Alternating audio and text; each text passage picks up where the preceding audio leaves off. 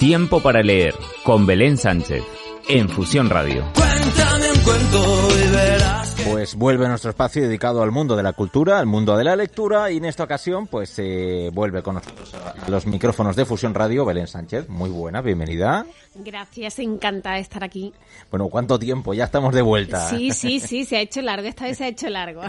Bueno, vamos a hacer una serie de recomendaciones literarias, como ya sabéis, en este caso hoy doble partida, porque bueno, tenemos para varios públicos, uno más infantil, otro más adulto, y vamos a hablar de un autor que precisamente hemos traído en otras ocasiones, ¿no? Sí, hablamos de Juan Tallón, que estuvimos hablando de él con Rewin, una esa Sí. novela apasionante pa- que estaba ubicada en Burdeos, con esos estudiantes, ese edificio que estalló en Burdeos.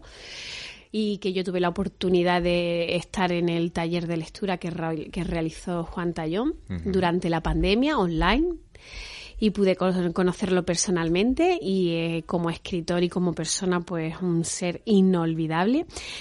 Y ahora que ha salido su nueva obra, llamada Obra Maestra, pues yo creo que todos los seguidores de este escritor estábamos ahí pendientes de, su nueva novela y no ha defraudado. No solo no ha defraudado. Yo te digo, Dani, que esta novela tiene 320 páginas, estoy viendo aquí ahora mismo. Pues las devoré en un solo día Que eso me suele pasar muy de vez en cuando, pero mm, pues me suele pasar, y más yo que soy una devoradora de libros. Pues no pude parar. Empecé y no pude parar porque es algo que no está inventado. Estamos hablando de una novela que no es ensayo, que, Que no es ficción que no es- tampoco. que no es ficción, que está basada en hechos reales y que, como comentábamos antes fuera de micrófono, es lo más parecido a un documental, como tú me decías Sí, a mí, dentro de un libro Ah. pero que, que engancha, que es una lectura a lo que no estamos acostumbrados.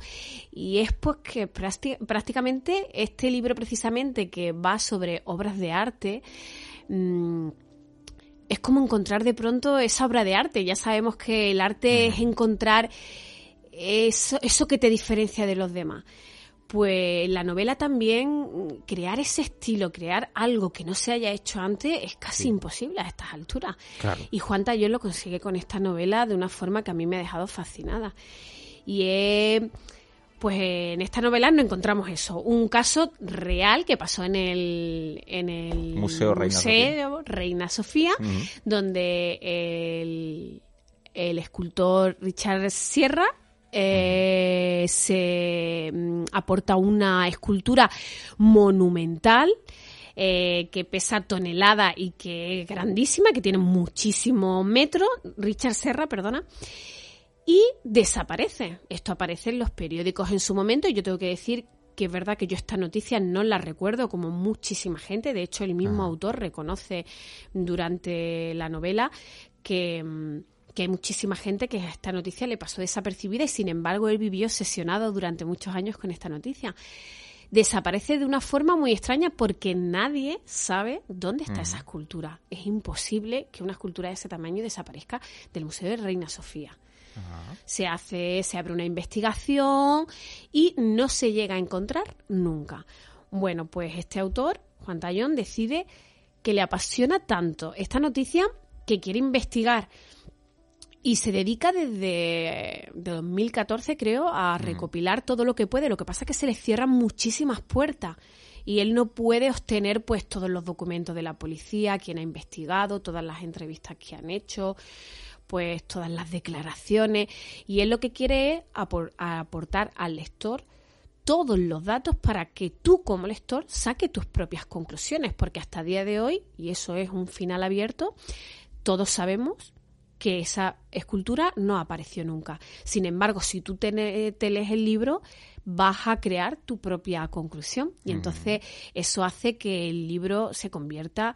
eh, Claro, e- es algo chocante, recordamos de nuevo a nuestros oyentes, que es una escultura de varias toneladas, de mm, dimensiones amplias, eh, difícil de sustraer, en fin, es algo bastante pues, chocante, ¿no? Cuanto menos, y que bueno, eh, si leemos un poquito pues el resumen del libro, eh, hay implicadas una compañía de seguridad que almacenaba la obra cuando se retiró del museo, Sí. Eh, comisarios, eh, en fin, un montón de personas, ¿no?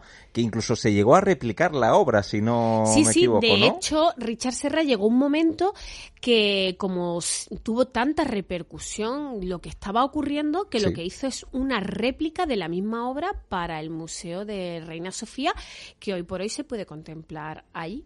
Bueno, pues un título nunca tan mal puesto, el, eh, obra maestra, pues que le viene como anillo al dedo, ¿no? le viene como anillo Está muy bien sí. pensado. De, del amigo eh, Juan Tallón, concretamente, ¿no? Sí, nuestro amigo gallego Juan Tallón. Pues eh, es una de las recomendaciones que desde luego pues eh, mm, instigamos a nuestros oyentes a que eh, no la dejen no, de lado y que, que, bueno pues precisamente eh, le, le den una oportunidad y luego pues para los más pequeños de la casa, ¿no? Sí, para lo más pequeño de la casa vamos a hablar de Marta Pareja López, que es una profesora eh, de educación infantil que mm, precisamente yo la conozco porque es la mamá de un compañero de clase de mi hija Lorca. Y entonces ella es licenciada en psicopedagogía. Y ella dando clases se dio cuenta de de que quería hacer sus clases más dinámicas a la hora de enseñarle a sus peques pues las vocales, las consonantes y que eso se podía convertir pues en este librito, en este cuento que es muy divertido y que está ilustrado por una joven sevillana con unos dibujos pues muy coloridos, muy llamativos y que acompañan a- de una forma muy rítmica a, a este texto que eh, prácticamente eh, es poesía y que es muy divertida. Eh, comentaba con la gente que lo estaba leyendo que es un libro muy divertido, no solo por la forma en que está dibujado, que está escrito, por su dinamismo, sino por la intencionalidad que tiene.